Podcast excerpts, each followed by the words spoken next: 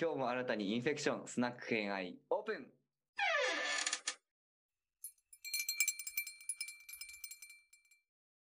はい。では、前回から、えっ、と、よし、義経なんだ、なんんだ詰まるの？他のね。源義経について、はい。一郎さんからお話しいただいてるんですけれど、まあ、前回を振り返ると、やっぱ義経ってこうなんか、やっぱりこうゲームでもスターみたいな感じの扱いされることが多いしさ、なんかなんで魔法使えてんのかなみたいな、そういう立ち位置が。完全に痛みですね。が 多かったりだとか、まあなんか伝説的な話が多くて、常に神がかったはいはいはい。こう伝説が残っているような人たち。うん。もう神の力を借りているからこそ、周りからの評価が意外と野蛮とか、実態はどうだったのかっていうところが意外と見えない人なんですが、まあ、前回の話聞いてみると、意外とちゃんと政治力もあったり、まあ、あの、省略を持って、こう、平家を攻略していったみたいなところが見えたところで、はい後半戦いきたいなと思ってますので、はいお願いします。はい。ではですね、うんえー前回は戦いの義経を見たところで、今うんうんうん今回はですね、政治の義経をちょっと語っていきたいと思います。はい。まあ、義経ってもともとですね、どういう話があって、あの、あの京都に行ってたかっていうと、うんうんうん。当初っていうのはですね、この頼朝と朝廷の交渉役みたいな形で派遣されてたんですね、京都へえ、なるほど。明智光秀やん。あ、そんな感じです、そんな感じです。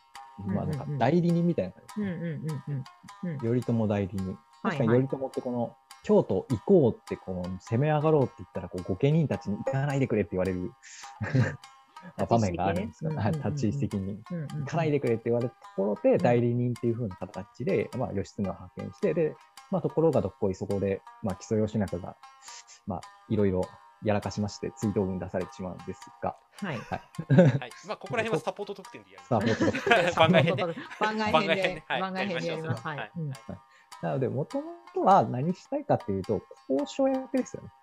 はい。軍じゃない。うんうん軍じゃなくて、交渉役として義経は派遣されていて、うん。それは交渉相手は朝廷で、まあ、陰性を行っているんで、その上皇だとか貴族たちと交渉をするために、えーまあ、向かったっていうのが義経のもともとの、まあ、役割な、はいはいはい。うん。与えられている役割なので、まあ、義この時点から見ても義経っておそらく政治が一定はできるだろうって思われてた。そうだよね。うん。だって頼朝からそれを任命されてたってことは、そんな野蛮でバカだったら、そんなこと任せられないもんね。任せられるわけがない自分を大事にしてはいうん。うん。普通に考えてね。うんうんうん。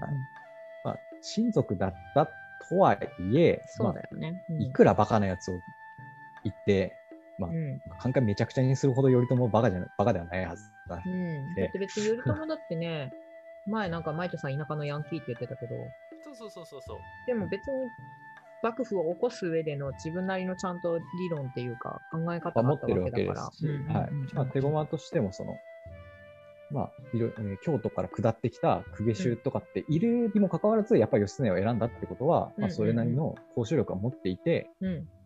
まあ、そういったところを買われて、ちゃんと交渉役をやってたんだろうなっていうふうなものが言われてます。うんはいじゃあ実際に具体的にどんな交渉をやってたのかなって言われると、大きく言うと、まあ2つ、ないし、あ、2つか、2つあるんですけど、まず1つ目が、京都は当時こう、木曽義仲入ってて荒れてたんですね。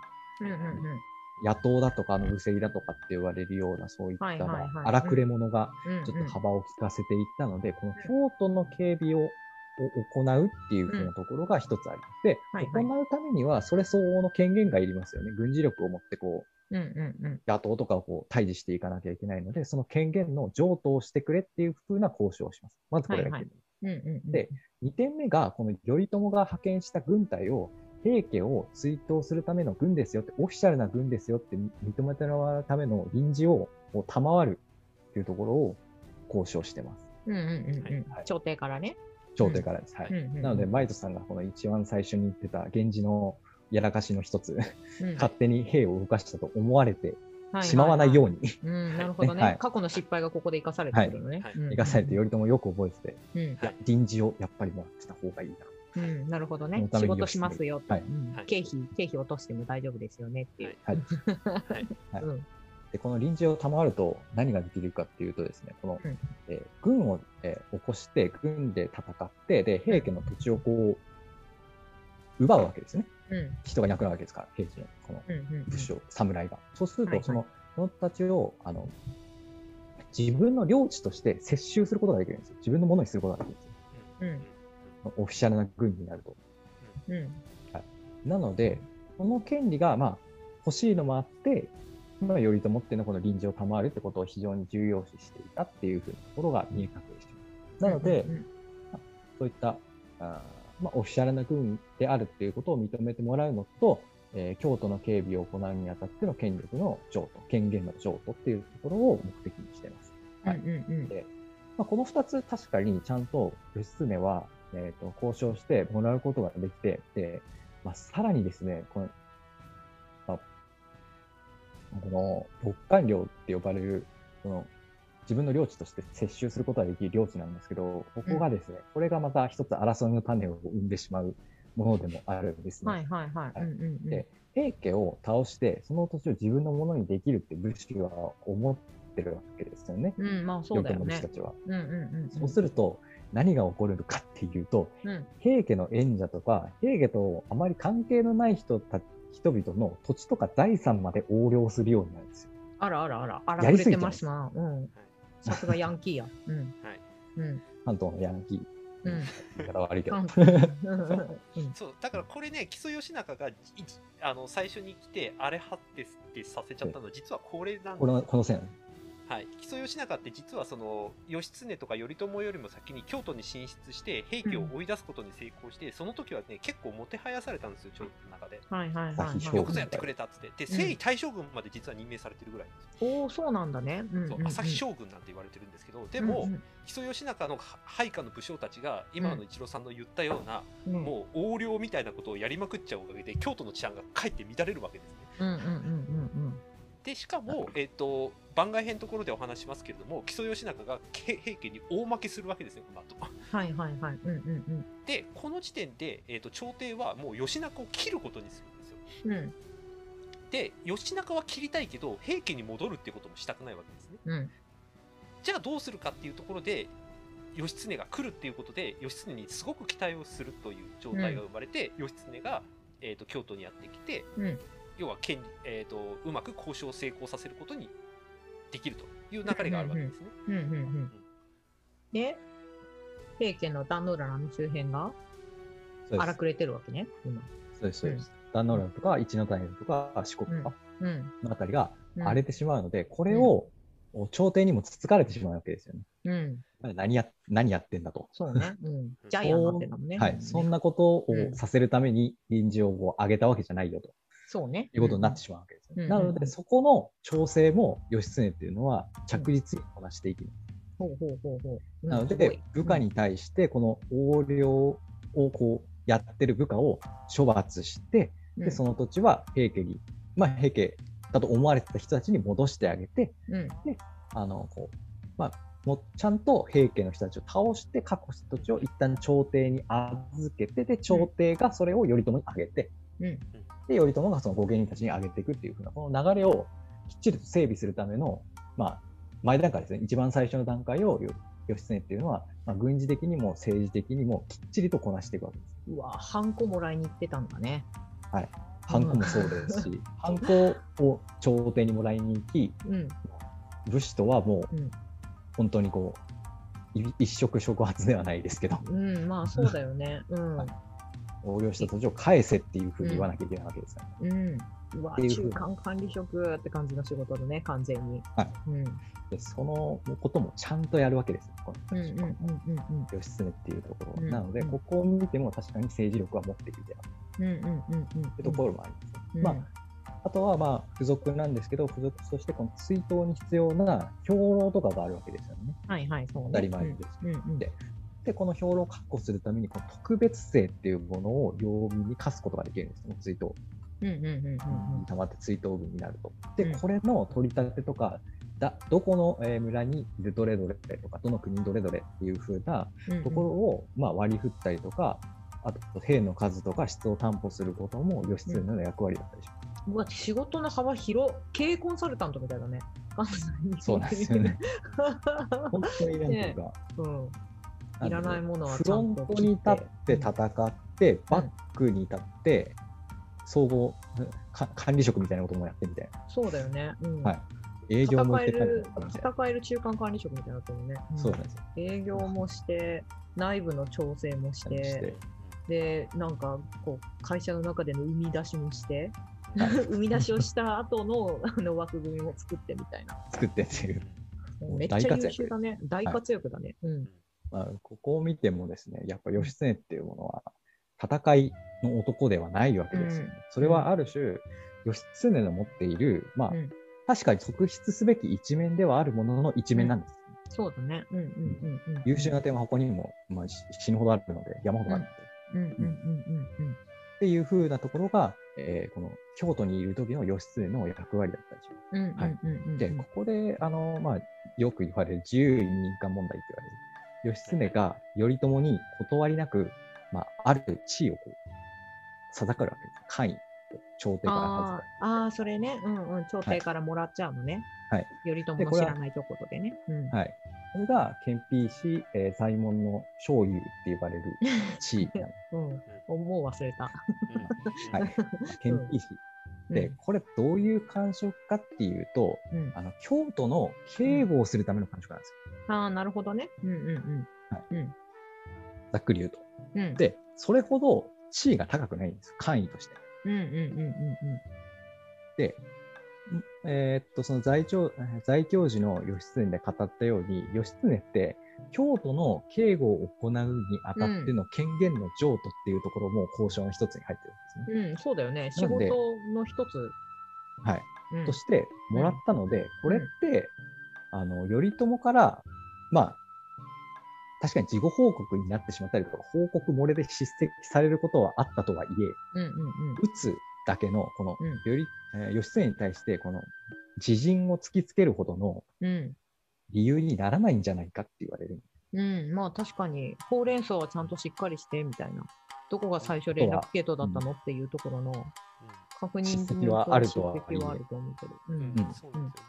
これだからね、権利、えっ、と、これ、あれなんですよ、関ヶ原会のあの黒田官兵衛あそうですの会そうですに出るんですよ、この話って。覚えてますかね、伊丹さん。うん。うんえ、あの、ほら、秀吉に信任されてるから、官兵衛は、あの、もう信任得なくても大丈夫だろうと思ってやっちゃったら、ほうれん草が抜けてたってにいうふうに指摘されあて、危うく切腹寸前に追い込まれたっていう話とはいはいはい全く同じなんですよね、この構図。確かに、うんうん、確かにね、言われてみるとそう。うん。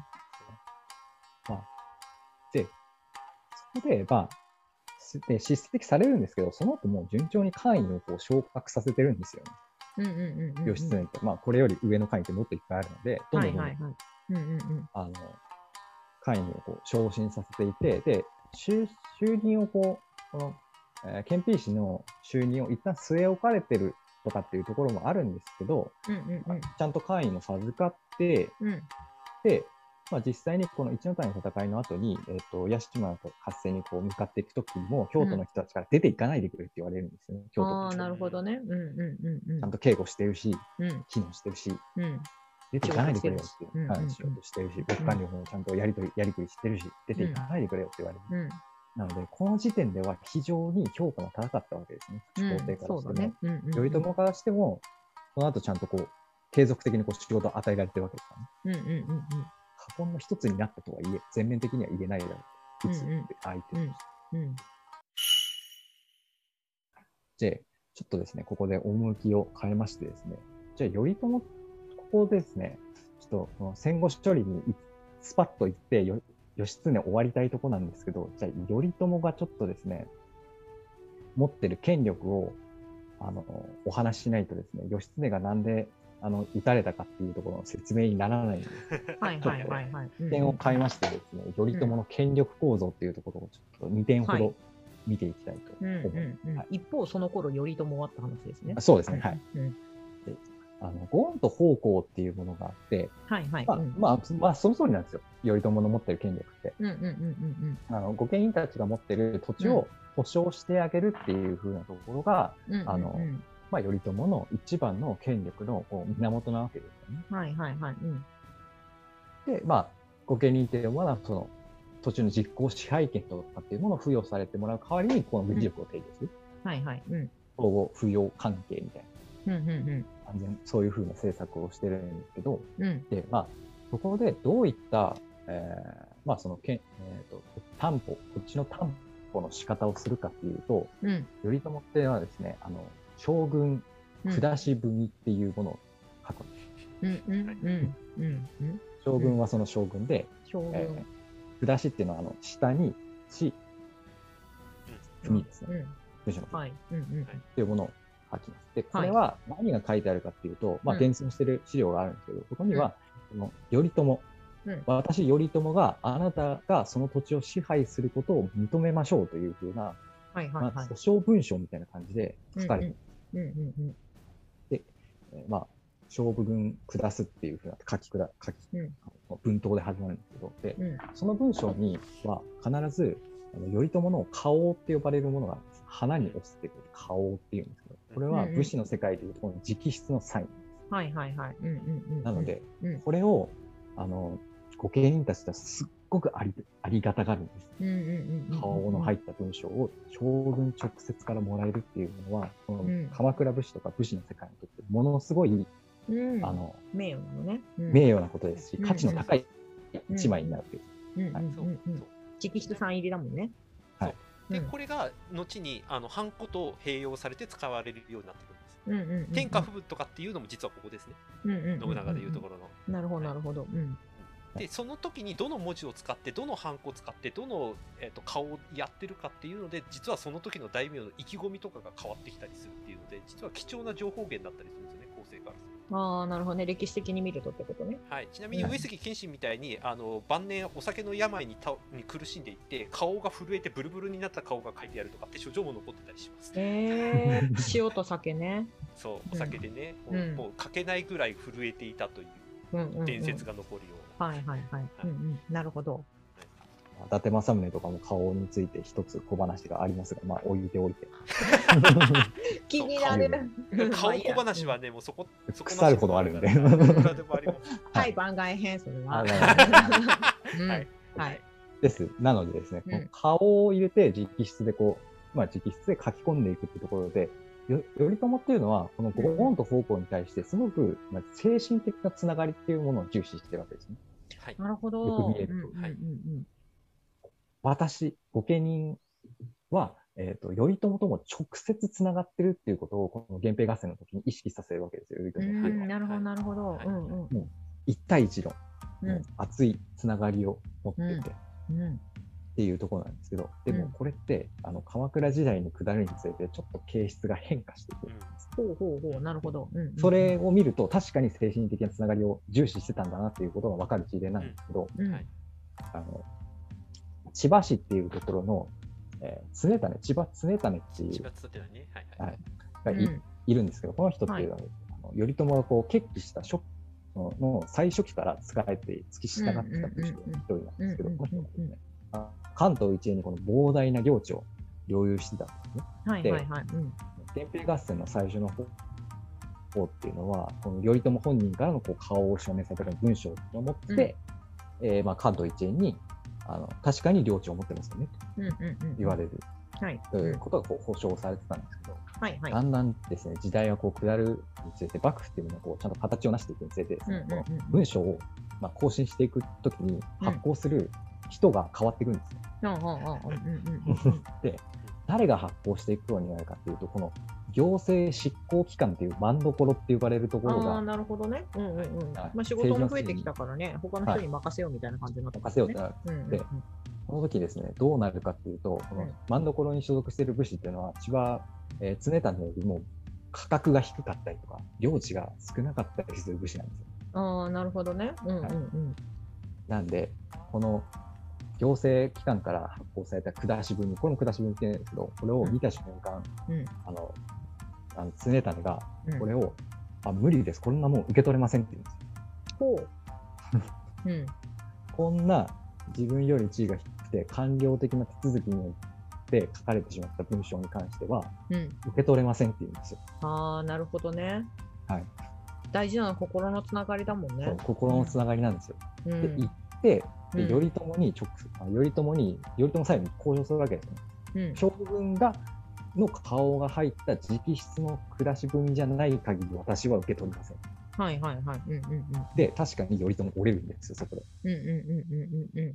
なので、そのぐらい御家人にとって、この暮らし文って言われるものの効果っていうのは強いんですよね。なるほどね。価値があったのね。うんうんうん。なので文、化後々まで残りますちなみにあの、うん戦国時代によく土地の騒動とかであの領主を交えて裁判するっていうのがよく起きるんですけど、うん。その裁判する人は、えっとね、戦国時代末期までずっと大名ですへだからー武田信玄の武田家で揉めてる裁判は絶対最後は信玄が出てこないと解決しないようになって なるほどね。それが権威か。るんですそうなのでうん。武田信玄例えばさっきの話でいくと武田信玄が合戦に行ってる間は裁判が全て止まります早く解決してよってなるよね。そうだからバカみたいな話なんですけどその息子の武田勝頼の時代の時に、うんえっと、村同士で揉め事があったんだけれども武田勝頼がなかなか合戦に行って帰ってこないから、うん裁判が何年も何年も止まり続けていると。うんうんうん。で一回その打ち合わせをしたいと言って武田家の領地に行くんだけれどもなぜか台所みたいなところで打ち合わせをさせられたと当時裁判所なんかないので、空いてる部屋でやらなきゃいけないっていうので、うん狭いところで打ち合わせさせられてもう両民同士がブチ切れてしまうと。はい。でようやく勝頼が帰ってきてたと思ったらどこ行ったかというと風呂に行ったとうん。す 今でいうところのスーパー銭湯へ当時に行ったと、はい。うんうんうん。言ったんでね。うんはい、そしたらついに両面ぶち切れてあの銭湯まで押しかけに行くこっちとら数年待ってんじゃん、アホみたいになってるよね。うんって言っ、て風呂風呂場から勝頼を引きずり出してそのそばにある神社で裁判をしましたっていう記録が残ってます。ええー、面白い。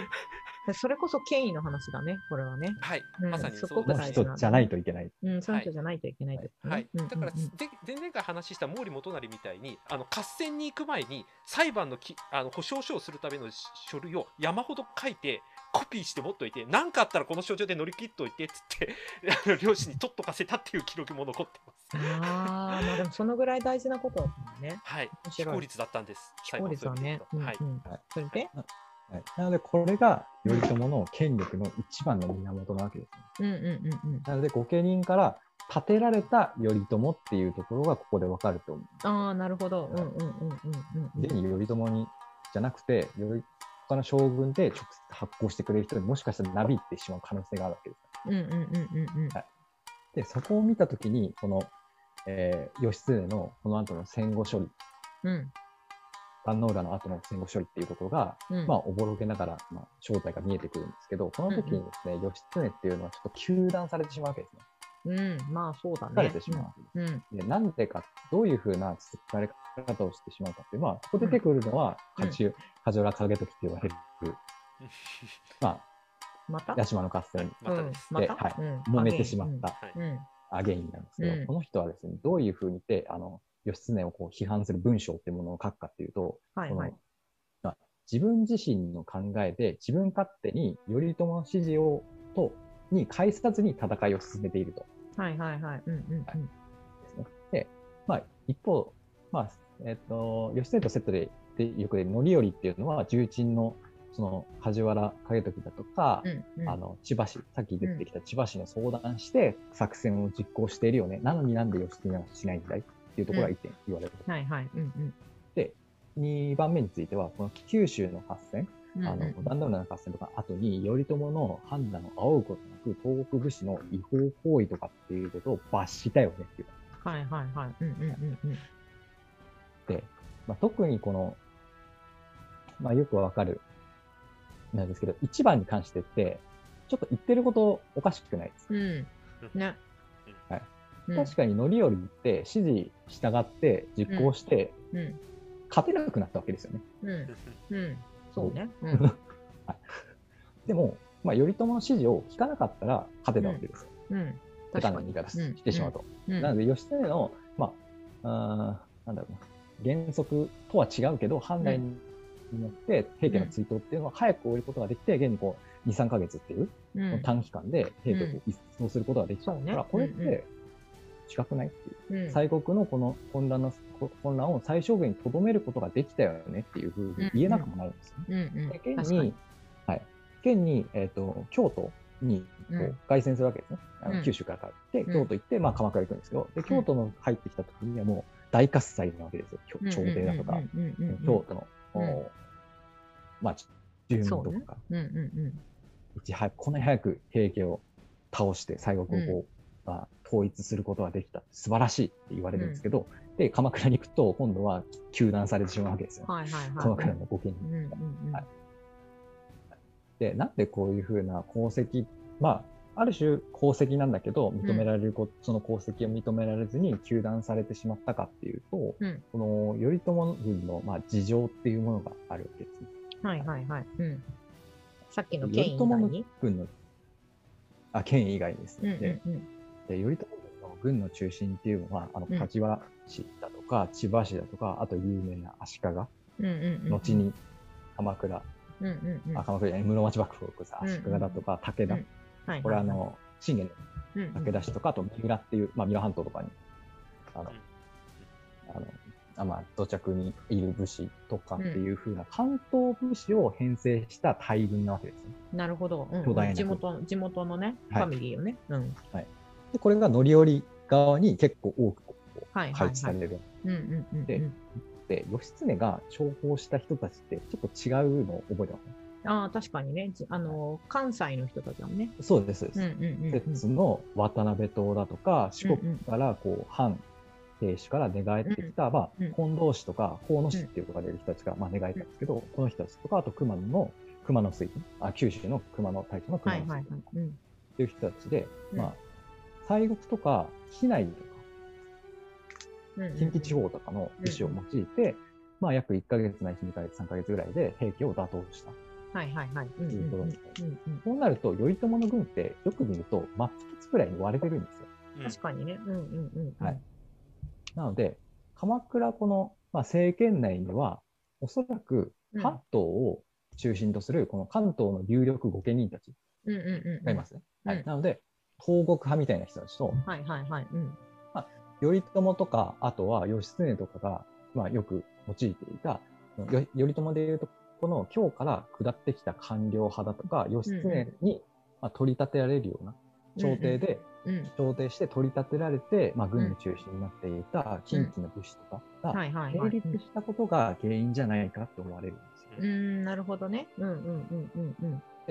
義経っていうのは、まあ、頼朝の弟でもあって、平家追討の、まあ、大将、大将学うんうんうんが、まあ、京都にいて、代官、うん。まあ代理人っていうふうな認知される側近の中でも重宝されてたんですよね、頼朝の側近衆の中ででもですね、ここで、まあ、まあ、なので、えー義経っていうのは、まあ、新京都派、西国派の一大大スターのそうね。形なんですねここでですね、やっぱり義経ににそういった発言力とかが高まっていくと、どんなことが起きるかって予想されるかっていうと、うんうん今度は西国の武士たちが、うん義経が頼朝みたいなことになってしまうんですよ。はいはいはい、そうだね。うん。関東であの。西国でいうところの頼朝みたいになって、うんもしかしたら暮らし組みたいなことを、みたいな御家人制度を始めてしまうかもしれないですよ。うんなるほど、なるほど。うんうんうんで、それを、うん。あの、まあ、それもありますし、あとは関東武士たちがもう、とにかく義経を嫌い、嫌いというか、うん、まあ、手柄をこう、横からかっさわられてしまったわけですから、ああまあ、そう見えるんだろうね。うん。はい、ん見えてしうん。まうわけなので、この頼朝っていうのはし自分の絶対的な支持基盤である関東有力御家人たちをつなぎ止めるために、うん。まあ、義経にあった権限だとかを剥奪したりだとか、まあ、義経も所領をもらったんで、その所領をあの没収したりだとか、はいでその。没収した所領を関東御家人たちに分け与えたりとか、うんっていうふうなことをしていった結果、義経っていうのは海戦、この一連の合戦を勝利に導いたはずなのに、うん、まあ、失脚させられてしまった。なるほどね。うんうんうんうん。自分の地位とかを守るためには、そういうような見せ方をした方が都合が良かった。うん、そう。実際に乗り寄り側についてたバンド要は関東武士団ってねうまく手柄を立てられなかったんですよね結果としてはね、うん。乗り寄りにずっとついていっちゃったから。そうだね。うん。でしかも、えー、と頼朝についてった関東武士団って乗り寄りにはついてってるんですけど基本的にはまだ関東にとどまってるんですよ、メインのメンバーたちはだから結果手柄も立てられなかったしそのうん。戦いの舞台が京都にあるっていう時点でちょっと疎外感もあるんですよね。あっちで戦ってるよそうあっちで戦ってるよそう。もうさっきから聞いてて、どう見ても男の嫉妬にしか見えない。あこれうん。幕末も似たようなことありますけどね。あの京都が政治の中心になって慶喜とかがみんな主だったところが京都に行っちゃって、うん。江戸何にもやることがねえって言って江戸と京都の慶喜が対立して慶喜孤立するみたいな話があるんですけどまさにそんな感じですこれ俺ら何もできないところで盛り上がってんじゃねえよみたいな。ねえよそう。まさにそんな感じそうそう、はい。勝手に祭り楽しんでんじゃねえよみたいな。そうそうそうそう。そうはいどっちが正しいんだっけっていうのをこう、はい、そんな感じです。そうなんですうんね。はい聞いてるとそんな感じ。はい。はいなので、まあ、はい、なので、こう、最後かの、まあ、うん義経を、まうんあ、叩かざるを得ない形になるなっちゃうんですよね。はいはいはい。なるほどね。ね。うんうんうんうんなので、そこで、やっぱりどんどんどんどん追い込まれてしまう。うん。うんうんうんあの、義経は。頼朝から、まあ地位没収され、所領没収されってなってしまうと、まあ、もう義経としては、うんうんうん。うんまあ、お追い先長くはないわけですから、この状態ですと。うん。うんもううんうん何も恩賞とかって預かれるわけでもないですし、もはや自分の地位すら危ういので、まあ、最悪のその、まあよ、あの、まあ、それあとは、皆さんよく知ってる京都で、まあ、自分についてくる武士うん。とかを従えて、まあ、単身、うん。えー東北とかに移動したり、移動する。まあ、決起して、うんまあ、東北に、まあ、最終的に落ち延びて、うん。えーえーその衣川の高立ちで自害してしまう。うんうんうんうんっていう風な最後になってしまいます。うんなのでうんうん、義経が、えーとまあ、今まで言われてたのは、義経がこう政治的才能がなかったりとか、まあ、受け取ってはいけない地位を無断で受け取ってしまったとかっていうふうによく言われてしまう。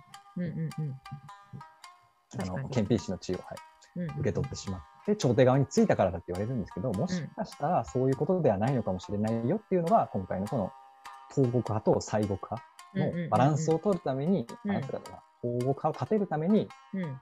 えー頼朝が行った、まあ、政略の一環で、うん。まあ、倒されてしまったとはいはいはいはい。いうのが、うんもしかしたら原因じゃないのかなということで、締めたいと思います。でも確かに印象変わるね。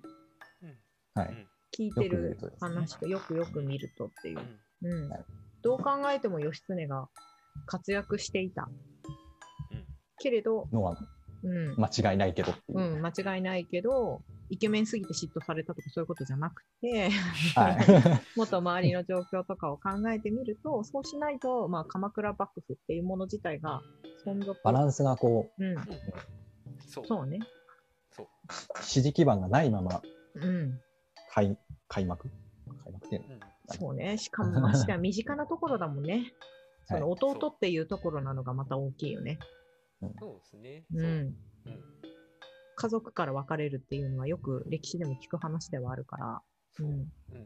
だからね、最初言った通り、その頼朝ってそういう意味で、ギリギリになって決めないで、やっぱあいついらねえってことが言える人物ではあるんですよ。ああ、まあそうだよね。多分様子見てたんだろうね、ずっと最後の方までね。そうそううんそう。それができちゃうどう切るかっていう。うん。うわー怖いわー 怖いわー頼朝も怖いわー あ、でも頼朝のいいところもあるんで、それは次回話しますね、これは。はい。はい。じゃあ、えっ、と、今回まで、まあ、義経のちょっと違った一面を学んだというところはい。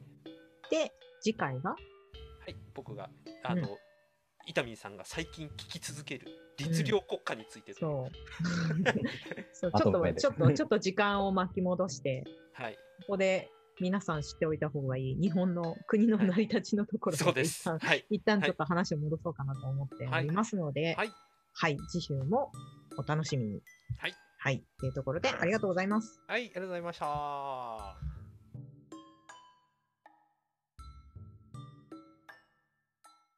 またのご来店お待ちしております。